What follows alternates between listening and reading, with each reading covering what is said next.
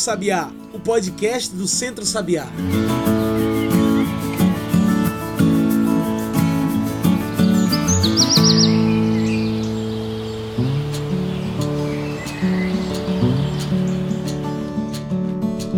Olá a todos e todas que nos ouvem agora pelo Spotify, pelo Mixcloud e por demais plataformas. Eu sou João Lucas e está começando agora o Cantos do Sabiá, nosso podcast semanal sobre o campo, a cidade e o mundo. Cantos do Sabiá é o podcast do Centro Sabiá. E se quiser toda semana receber um episódio novo desse podcast, segue a gente compartilha com os amigos e com as amigas nas redes sociais. O Cantos do Sabiá é um podcast que toda semana vem discutir esses assuntos da agroecologia, esses assuntos da biodiversidade. Então, se esse assunto lhe interessa, se lhe interessa o futuro do nosso país, então acesse esse podcast que fala sobre esse assunto tão importante, tão pertinente nesses tempos tão difíceis quando o aquecimento global avança cada dia que passa. E hoje falamos sobre a convivência com o semiárido, um assunto muito importante que vem falar sobre princípios de inclusão, políticas públicas, saberes e um intenso combate à desigualdade e à fome, especialmente em tempos como estes que vivemos hoje. Com a pandemia da Covid-19, o governo federal pouco preocupado com o Nordeste e com as mudanças climáticas constantes e cada vez mais preocupantes. E é para falar desse tema tão importante que hoje convidamos para a nossa mesa virtual Cícero Félix. Cícero é membro da ONG IRPA, o Instituto Regional de Pequena Agropecuária Apropriada, e também faz parte da coordenação da ASA Brasil, a articulação do semiárido brasileiro. Cícero, muito obrigado por aceitar nosso convite. Você pode se apresentar melhor para quem está nos ouvindo, falar um pouco melhor sobre você? Meu nome é Cícero Félix. É uma alegria, um prazer grande estar aqui participando dessa conversa com vocês.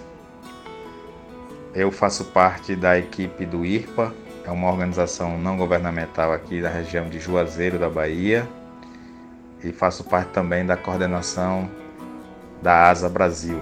E para a gente cair de cabeça nessa discussão, Cícero, o que é o semiárido e o que significa essa convivência com o semiárido? O semiárido brasileiro é uma região sócio, política, econômica e ambientalmente diferente das outras regiões do país. O nome semiárido quer dizer que é uma região semi-úmida. Uma parte do tempo tem chuva, tem mais umidade, e uma parte do tempo não tem chuva, tem mais escassez de água, tem menos umidade. Mas nós temos o semiárido mais chuvoso do planeta. E temos também o semiárido mais populoso do planeta. Infelizmente, essa região foi, durante muito tempo, por muito tempo, conhecida apenas como a região do polígono das secas, a região das secas. E para enfrentar essa realidade, as classes dominantes criaram a indústria da seca para combater a seca. E essa indústria da seca gerou muita miséria, muita fome, muita migração, muita morte. E nós, da sociedade civil organizada, nos últimos 30 anos, temos apresentado para a sociedade brasileira a perspectiva da convivência com o semiárido, rompendo com a lógica do combate à seca, rompendo com o projeto de indústria da seca e apresentando para a sociedade uma outra região, com outro olhar para essa região. Uma região que é diferente, que tem suas fragilidades, mas tem suas potencialidades. Rica em saberes, em conhecimentos, um povo forte trabalhador, um povo que é inventivo, que é criativo, que desenvolve sabedorias, conhecimentos e que apresenta saídas para os seus problemas. A convivência com o semiárido entende que é impossível combater a seca, mas é preciso que se aprenda a conviver da melhor e mais confortável forma possível. Cícero, essa consequência é possível sem políticas públicas? Que impacto essas políticas têm no semiárido? O paradigma da convivência com o semiárido, ou a proposta, né, a visão da convivência com o semiárido, eu diria que ela está baseada em três pilares importantes do ponto de vista das, do conhecimento, das sabedorias. Né. A primeira sabedoria é a sabedoria da própria natureza do semiárido brasileiro. Nós temos um bioma que só existe aqui, só tem no planeta Terra, aqui nessa região, que é o bioma Caatinga, e que aprendeu ao longo de milhares de anos a conviver com essa região climática semiárida, ou socioclimática, ou geologicamente, ou pedagogicamente, é, enfim, biologicamente, né? Foi as populações e a natureza foram aprendendo a conviver com essa região. É, então, a primeira sabedoria é a sabedoria da natureza. É, a segunda sabedoria é a sabedoria dos povos dessa região, os conhecimentos que os povos foram desenvolvendo ao longo dos tempos, para ir aprendendo a conviver com a realidade dessa região. E uma terceira fonte de sabedoria são as sabedorias desenvolvidas pelas escolas, pelas universidades, pelos centros de pesquisas. Então, colocar essas sabedorias em um grande caldeirão nos ajudou a desenvolver a proposta de convivência com o semiárido. Mas, para viabilizar a convivência com o semiárido, é preciso de política, é preciso de orçamento público. Então, é preciso de políticas públicas voltadas para essa perspectiva da convivência com o semiárido não do combate à região, não do combate às populações da região, mas a perspectiva da convivência, considerando as realidades, as fragilidades, mas as potencialidades dessa região, potencialidades ambientais, potencialidades sociais, econômicas, culturais, as diversas potencialidades dessa região. Assim, investindo orçamento público, recurso público nessa perspectiva, é possível viabilizar a convivência dos povos com o semiárido brasileiro. É nesse ponto que entra o papel fundamental das ONGs, as organizações não governamentais em defesa do semiárido, não é verdade? Qual o papel dessas ONGs e o que é feito por elas para ajudar na convivência com o semiárido? As organizações da sociedade civil, a partir das suas experiências, a partir dessa observação do aprender com a natureza, do ap aprender com as populações dessa região, com os agricultores e agricultoras, com os camponeses e camponesas, com as organizações desses, desses povos, olhando, observando, aprendendo, foi sistematizando essas experiências, foi juntando, trocando informações, fazendo intercâmbio dessas experiências e depois articulando essas experiências de forma a apresentar um projeto para a sociedade, que é o projeto da convivência com o semiárido. O grande exemplo que nós temos nessa perspectiva é o, pro, o programa Um Milhão de Cisterna, que na verdade é muito conhecido pela construção de cisternas, mas no fundo ele é o programa de formação e mobilização social para a convivência com o semiárido. A sociedade civil organizou essa proposta, botou ela no papel, articulou força política, juntou força política e apresentou essa proposta para o Estado brasileiro. Né? E o Estado brasileiro, aos poucos, foi é, a, construindo orçamento, é, destinando recurso público nessa perspectiva né, de uma política pública que pense essa região a partir da lógica da conversa semiárida. que tem investimento público na perspectiva de garantir condições de vida dessas populações que vivem aqui, né, e não no sentido de é, influenciar, de incentivar a saída dessas pessoas dessa região. Mas é o contrário. Nos últimos tempos, nós observamos, inclusive, o retorno de pessoas que foram embora dessa região, né, expulsos pela fome, pela sede, é, pelas faltas de condições de viver aqui. Nós observamos migrações, né, ao contrário, pessoas voltando para essa região, porque nós estamos aqui desenvolvendo uma outra perspectiva de vida, tendo como base é, a convivência com o semiárido brasileiro. Uma das estratégias mais importantes para conviver no semiárido é a tecnologia das cisternas para armazenamento de água. Muitas casas no sertão utilizam dessa tecnologia graças ao programa 1 milhão de cisternas, o P1MC. Você pode nos explicar o que é esse programa e como ele viabiliza a água para o sertão brasileiro? Como eu falei no início da nossa conversa, nós, nós vivemos no semiárido mais chuvoso do planeta. Nós temos chuvas aqui né, com variações entre 350 a 800 milímetros, uma média aí de 500, 600 milímetros de chuva por ano. É, então, chove. Nós temos um semiárido chuvoso. Aqui chove todo ano.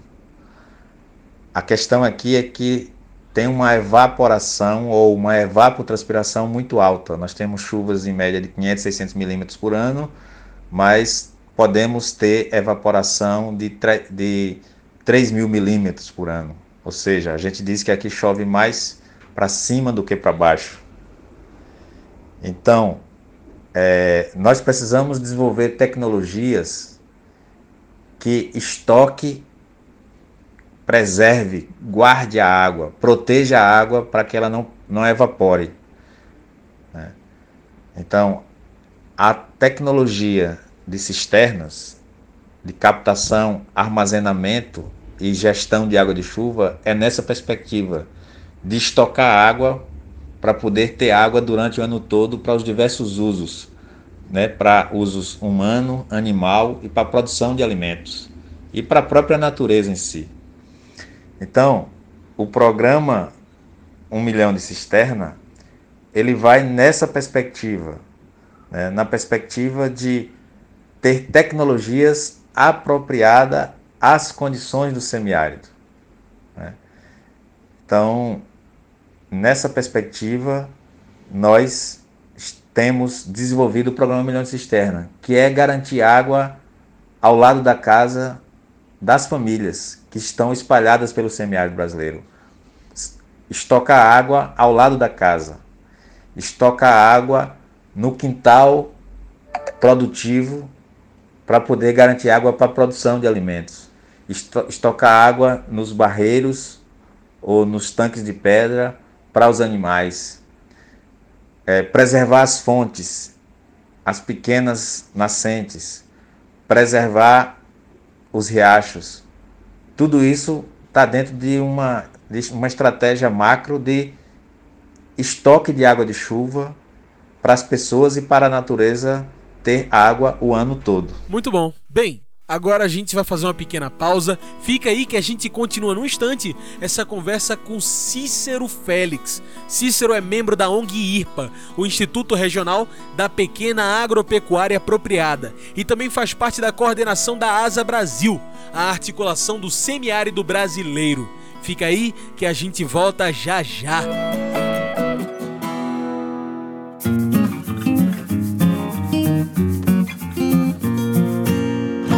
Papo Raiz, opinião e informação na voz de Alexandre Henrique Pires.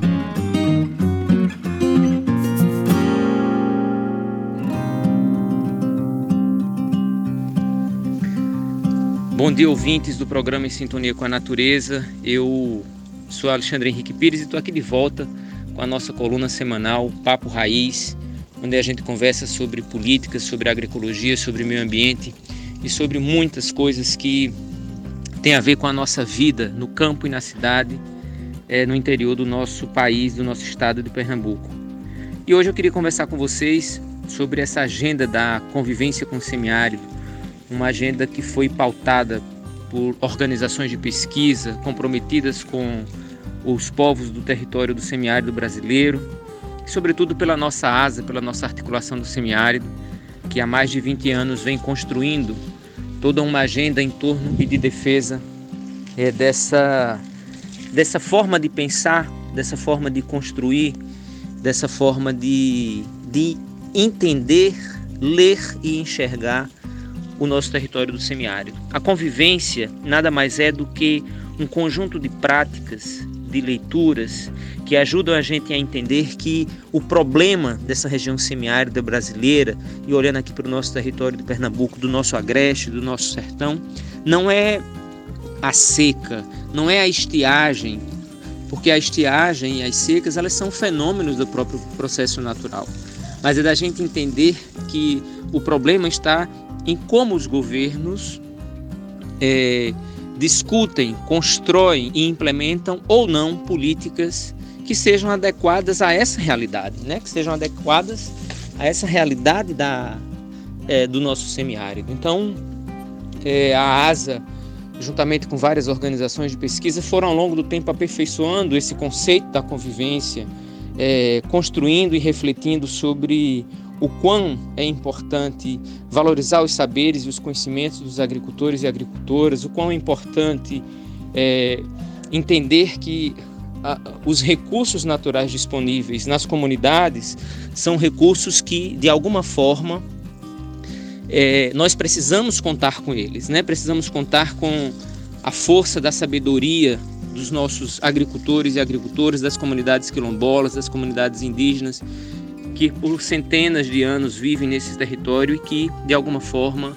é, já, já conhecem por onde é que a gente deve caminhar, como é que a gente deve fazer. as tecnologias de captação e armazenamento de água, de forragem, de sementes, é, a cultura do estoque, né? de estocar água, de estocar semente, de estocar forragem para os animais, de estocar alimento para as pessoas. São esses um conjunto de elementos constitutivos daquilo que a gente constrói e entende o que é a convivência com o semiárido. E é para isso que a gente precisa o tempo todo lutar em defesa de políticas que tenham esse olhar, que permitam essa construção, que faça com que o nosso semiárido seja belo, com que o nosso semiárido seja um lugar bom de se viver, como historicamente tem sido. Então fica aí o nosso o nosso recado, né? O Estado de Pernambuco tem uma política estadual de convivência com o semiárido e precisa fazer com que essa política seja efetivada na ação, seja na destinação orçamentária, seja na prática de gestão é, do nosso governo. Então, fica aí a nossa nosso registro nesse nosso papo raiz dessa semana. Um abraço a todos.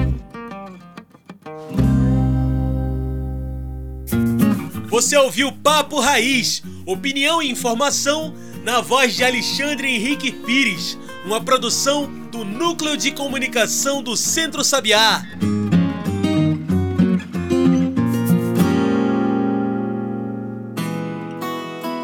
E já estamos de volta. A gente segue aqui conversando com Cícero Félix. Hoje a gente fala sobre a convivência com o semiárido.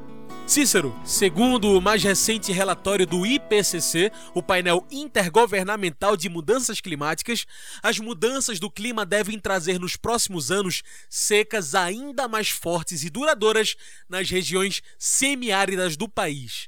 Em poucos anos, 50% da área da superfície do planeta vai enfrentar a escassez de água o que isso implica para quem convive com o semiárido e o que já deve começar a ser feito para resistir à seca. As mudanças climáticas já é uma realidade. Né? O último relatório do IPCC diz para a humanidade que nós estamos vivendo uma emergência climática. E a tendência para o semiárido brasileiro é que nós vamos ter, de fato, é, a tendência é que tenhamos mais é, secas mais é, prolongadas e também chuvas às vezes mais é, fortes, né? mais rápidas, pancadas de chuva mais fortes e mais rápidas, né? mais intensas. Então, extremos, né? Períodos mais longos de, de, de estiagem, mais chuvas também em maior quantidade em pouco espaço de tempo. Então, são, é a tendência de irmos indo para os extremos, vamos dizer assim. E um dos extremos é a gente ir cada vez mais tendo menor disponibilidade de água potável, água de qualidade para consumo humano e para os outros usos. É. Então, uma grande, um grande desafio nosso no, nos próximos tempos é cuidar cada vez mais e melhor das águas, preservar cada vez mais e melhor as águas.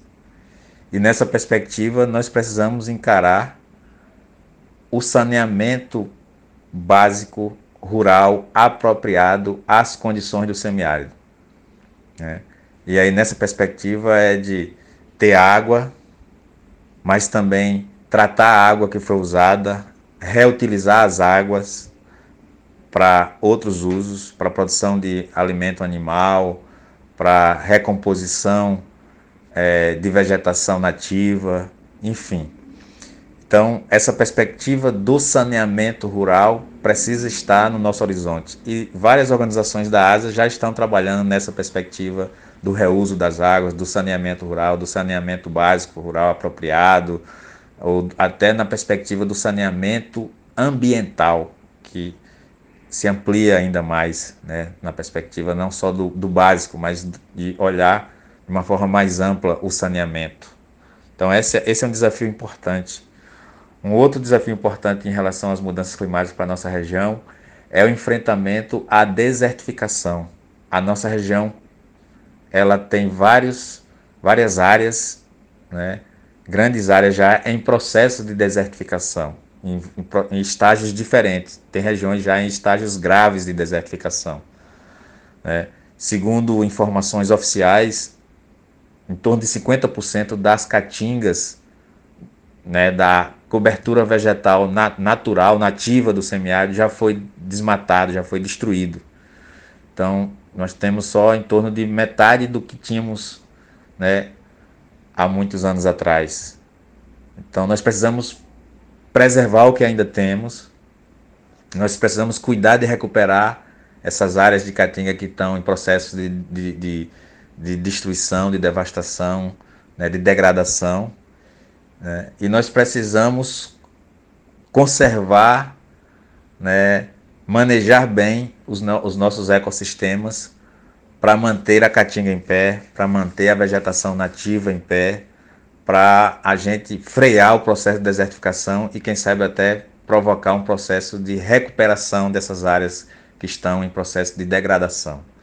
Então, eu diria que são esses dois grandes desafios que nós temos tem, vários, tem outros desafios, mas eu destacaria esses dois grandes desafios. A questão do saneamento rural, saneamento do modo geral, né? saneamento das pequenas cidades, das médias cidades, mas focando no saneamento rural apropriado e a questão da, do combate à desertificação. Recentemente, aqui no programa, falamos sobre como o Nordeste passou por retrocessos políticos desde o início do governo Bolsonaro. Com a diminuição de políticas públicas que saíam em defesa do Nordeste, a fome e seca voltam a ser verdadeiros problemas no semiárido, sobretudo com as mudanças climáticas cada vez mais rápidas. Cícero, como contornar isso? Como fazer com que o semiárido não volte anos e anos atrás em retrocesso? Infelizmente, o Brasil voltou ao mapa da fome e uma das regiões mais castigadas pela volta da fome é a região semiárida do Brasil. São os povos do semiárido, as, as populações em situação de, é, de pobreza, em situação de, de miséria, de miséria né? porque nós não somos pobres, nós fomos empobrecidos ao longo do tempo. Né? Então, a situação que estão vulneráveis estão passando fome, infelizmente. E é um algo que a gente não consegue entender como é que um país que é recordista em produção de grãos, de soja, de milho, de algodão, e de outros produtos agrícolas de carnes, né? recordistas em exportações, exportações. Como é que um país que exporta tanta comida tem milhões hoje, estima-se que em torno de 20 milhões está passando fome grave, situação de fome grave no Brasil. E mais da metade da população brasileira, ou seja, mais de 100 milhões de brasileiros e brasileiras estão passando algum tipo de necessidade nutricional, passando algum tipo de fome. Então, isso é muito. Isso é cruel, né? isso é desumano. E, infelizmente, isso começou ainda no governo que se instalou no país depois do golpe que foi dado contra a presidenta Dilma, que na verdade não foi um golpe contra a presidenta Dilma, foi um golpe contra a população brasileira. Né? Com a instalação da PEC de congelamento de investimento público em saúde, em educação, em assistência social, diminuiu-se os recursos para as áreas sociais, né? se fechou o Ministério do Desenvolvimento Agrário, né? Reduziu-se os recursos para é, assistência técnica, extensão rural, assessoria técnica, extensão rural, recursos de crédito agrícola para os agricultores familiares, apoio aos programas de aquisição de alimento, ao PAA, ao PENAI, enfim. Isso vem desde a época Temer e com esse atual governo só foi agravando a situação. Então, nós precisamos mudar isso mudando o governo que está aí. Nós precisamos mudar esse governo que está aí. Ele não tem nenhum interesse em atender às demandas dos povos do semiárido, muito menos dos povos empobrecidos do Brasil. Né? Então, nós temos que fazer essa mudança. Né? Temos que fazer essa mudança e essa mudança se dá de várias formas. É, questionando o posicionamento do governo, fazendo a crítica e apresentando propostas inovadoras. Por exemplo, há, poucos, há poucas semanas, nós conseguimos aprovar no Congresso Nacional a Lei Assis Carvalho de apoio à agricultura familiar e o presidente atual vetou essa lei. Nós precisamos denunciar isso à sociedade, dialogar isso com a sociedade. Né? E nós precisamos atuar de forma mais articulada, mais organizada, cada vez mais, para enfrentamento dessa situação. Nós vamos entrar no ano que vem, no ano eleitoral, e quando a gente fala de mudanças de governo, eu não estou falando só do executivo, o Congresso que está aí também é um Congresso que não se importa com o sofrimento das populações em situação de miséria nesse país, em situação de pobreza nesse país. A maioria dos parlamentares, a maioria dos parlamentares que estão aí nesse Congresso, no, no poder legislativo do país, não tem nenhum compromisso com as pessoas que estão vivendo com fome nesse país. Então nós precisamos romper com esse tipo de governo e, de fato, construir governos comprometidos com os povos do Brasil, com os povos do semiárido. Muito bem. Como nossa conversa está chegando ao fim, vamos meter o bico. Mete o bico é o quadro do podcast onde os nossos convidados, as nossas convidadas, dão seus pontos finais, suas conclusões para as nossas discussões. Bora lá? Cícero, o que fazer para que o semiárido e o povo desse nosso semiárido continue resistindo e aprendendo a conviver com o sertão apesar das mudanças climáticas? Como garantir que existam mais programas como a iniciativa da articulação do semiárido com o programa 1 milhão de cisternas? Mete o bico. Nós só vamos conseguir avançar é, em políticas públicas que de fato garanta os direitos das populações dessa região, se a gente tiver cada vez mais organizado, cada vez mais articulado, ampliando as nossas forças para incidir no orçamento público. Nós precisamos refletir com as nossas organizações, com os nossos parceiros, com as populações locais, né, precisamos fazer é, movimentações no sentido de que nas três esferas, seja em nível municipal, em nível estadual e em nível federal, a gente consiga incidir, cons consiga mexer, consiga influenciar na composição dos orçamentos públicos. Porque são os recursos públicos que garantem as políticas que interessam para a gente ou que devem interessar a gente. Então não tem outro, não, ao, ao, meu ver, não tem outro caminho. Nós precisamos é, cada vez mais aprender a conhecer, a mexer com orçamentos públicos, com políticas públicas. Eu não estou aqui falando de partido A, B, C ou D, estou falando de políticas públicas, de orçamento público, do uso do recurso público. E aí é preciso dialogar com as câmaras de vereadores, com os gestores municipais, com as assembleias estaduais, com os gestores estaduais, com os, o parlamento federal e com os gestores federais. Para a gente, de forma articulada, de forma é, organizada, propositiva, a gente poder influenciar na construção dos orçamentos públicos. Aí tem várias, tem várias formas da gente chegar. Né? Tem várias formas da gente chegar. Né? Projeto de lei de iniciativa popular, né? emenda parlamentar, é, discussão, apresentação de, de projeto de lei, enfim, via parlamentar, dialogando com o executivo. Mas nós precisamos aprender a gostar de política.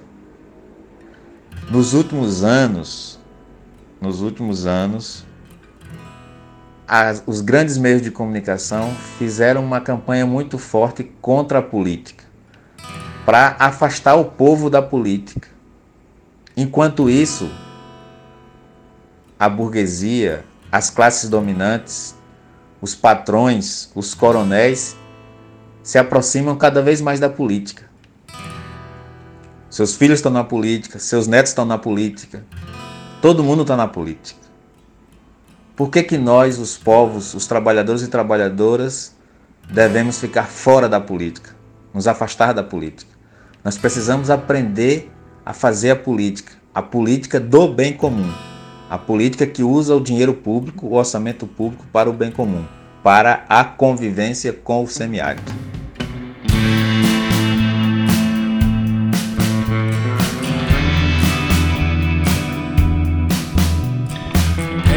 Isso, Cícero. Muito obrigado pela sua participação. Infelizmente, o nosso tempo de entrevista está acabando. Tem alguma mensagem que você gostaria de deixar? Alguma consideração final? A consideração final que eu quero deixar é que nós estamos entramos agora no ano eleitoral, né? Estamos já outubro, daqui menos de um ano nós vamos ter eleições no Brasil, eleições gerais no Brasil, né? que vai eleger né, deputados estaduais, governadores, deputados federais, senadores e presidente da República. Então é uma grande oportunidade para a gente se envolver na política, não no sentido apenas de disputar qual é o partido A, B ou C, mas de refletir qual é o projeto de sociedade que nos interessa. Apresentar para os candidatos os nossos projetos, as nossas propostas. Qual é o semiárido que nos interessa? E identificar os candidatos que apoiam esse projeto.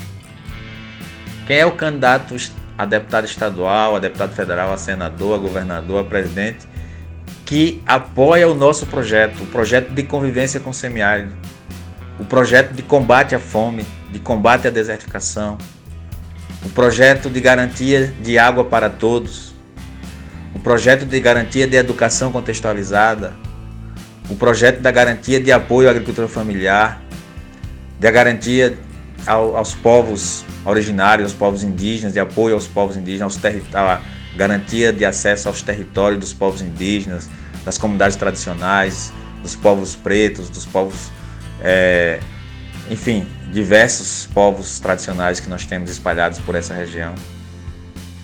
Então nós precisamos apresentar as nossas propostas, identificar quais são os candidatos e candidatas, mulheres e homens candidatos e candidatas que estão comprometidos com, com as nossas propostas e tentar garantir que nós tenhamos uma eleição da maioria dessas pessoas. E aí a gente não pode abrir mão, não dá para apenas achar que o governador vai resolver. Nós precisamos eleger uma boa bancada de deputados, deputadas e deputados estaduais.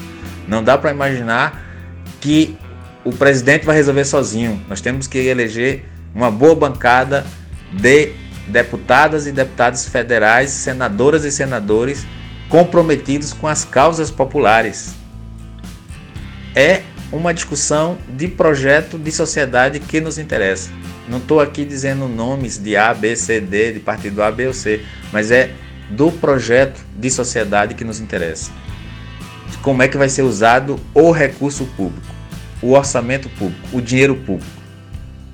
Então, acho que esse é o grande momento para a gente refletir e se aproximar e se envolver com os processos políticos que são muito importantes, porque são esses processos que vão dizer se o dinheiro vai ser usado para a vida ou para a morte. E nós precisamos lutar para que o dinheiro público seja usado para e em defesa da vida. Então tá aí. Muito obrigado mais uma vez pela sua participação, Cícero.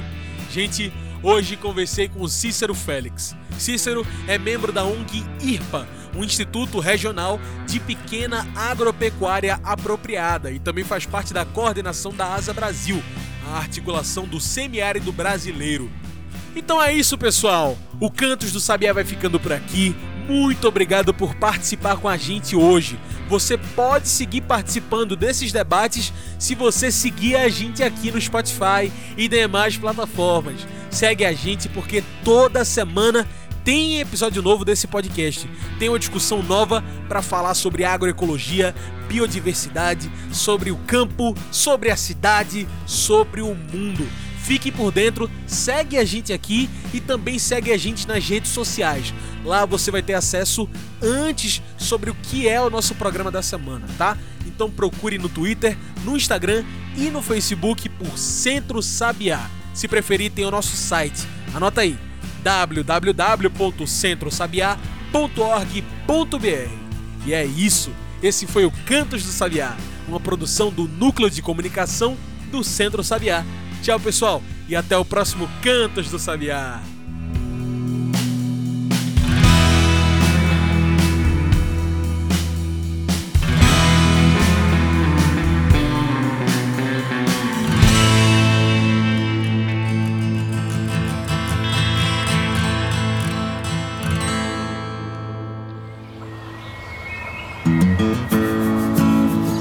Você ouviu Cantos do Sabiá Cantos do Sabiá é o podcast do Centro Sabiá em parceria com Brasil de Fato.